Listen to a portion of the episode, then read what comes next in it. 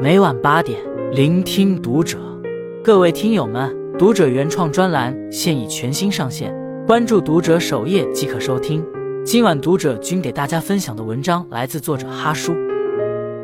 永远不要和钱品差的人深交。有读者给我留言吐槽公司里的一位同事。我有一个同事，估计是在公司里混久了，油腻的很。每次叫外卖，他都让我帮着一起点，说自己岁数大，不太会点餐，但很少会及时给我钱。我不知道他是忘了还是故意赖着不给。由于每次钱不多。我也不好意思直接问他要，但心里真的挺不爽的。谁的钱都不是大风刮来的，况且我也刚毕业，本来工资就不高。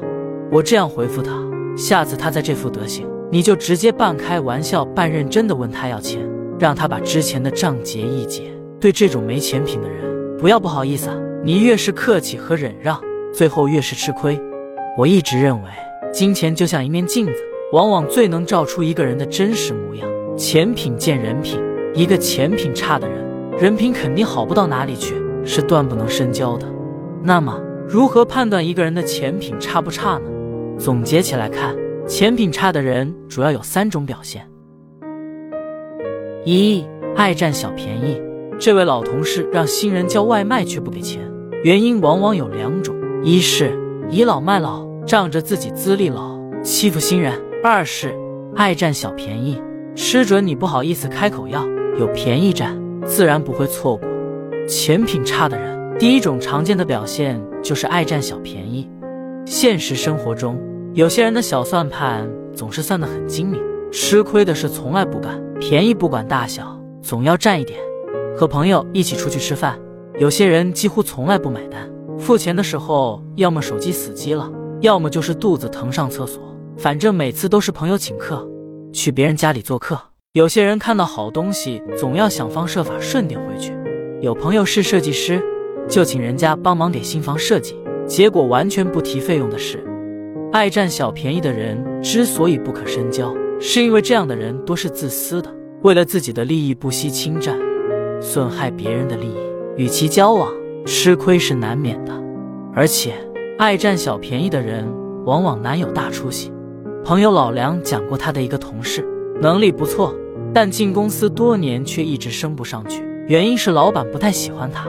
他之所以不被老板喜欢，就是他太喜欢占小便宜了。出去打车三十元，他到财务那儿报销三十五元；吃饭五十元，他能报销七十元。有时自己因私事产生的一些费用，他也想尽办法从公司报销。做的多了，自然就露了马脚。不过因为都是些小账目。老板也没追究，但没了好感是肯定的，所以一直就不怎么待见他。爱占小便宜，看似得了便宜，其实往往会失去更多。这个人看似聪明，其实一点都不聪明。二借钱不还，既然提到钱，自然就绕不开借钱这个话题。我相信很多人都遇到过被人借钱，甚至遭遇过朋友借钱不还的情况。钱品差的人。第二种常见的表现就是借钱不按时还。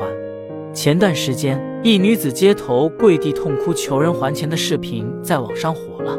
这名女子与那人原本关系挺好的，借给对方六十万元也没立借据。谁知到了约定还钱的日期，对方却翻脸不认账了，不仅悄悄搬了家，还把他给拉黑了。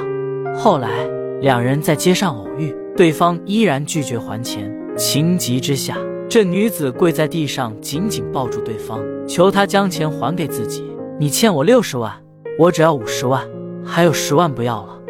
这段视频在网上迅速发酵，引发网友热议。之所以能引起热议，原因就在于很多人对此感同身受。钱借出去容易，想收回来太难了。很多时候，借钱时对方苦苦哀求，但后来要钱时，你却成了求人的一方。有些人明明有钱吃喝玩乐，就是不还别人的钱，不管对方如何催，就是一拖再拖，还四处理直气壮的败坏别人的名声。这个人太不够意思了，借他点钱又不是不还他，天天催，烦死了。这种无赖型的人还是挺多的。一个人借别人的钱，如果直接避而不谈，不还钱，或者总是一拖再拖，那么这个人绝对是要远离的。钱品见人品，这种人的人品往往很差劲。三、经济不独立，每个人都有权利选择自己的活法，努力或者不努力都可以作为一个选项，只要自己能坦然接受选择的结果就可以。但现实生活中有这么一种人，他们不努力挣钱，好吃懒做，游手好闲，却又心比天大，什么都想要，想要，但凭自己又得不到，怎么办呢？答案是靠别人。钱品差的人，第三种常见的表现就是如同寄生虫一样依附于别人，自身经济不独立。我认为，一个身体、精神均正常的成年人。如果经济不能独立，还在啃老或者依附于其他人、机构的话，不仅自私、无能，往往还没有原则和底线。这样的人自然是不能深交的。作为一个成年人，是必须要经济独立的。不管是男生还是女生，都应该有这样的意识和态度。因为只有在经济上保持独立，才能在人格上独立，才能更有话语权和选择权，当然也更有魅力。钱虽不是万能的。但没有钱的托举，再英雄的人也会寸步难行。上述便是钱品差的三种常见表现，望大家在识人的同时也能自省，有则改之，无则加勉。不和钱品差的人交往，这是智慧；不做钱品差的人，这是修行。关注读者，感恩遇见。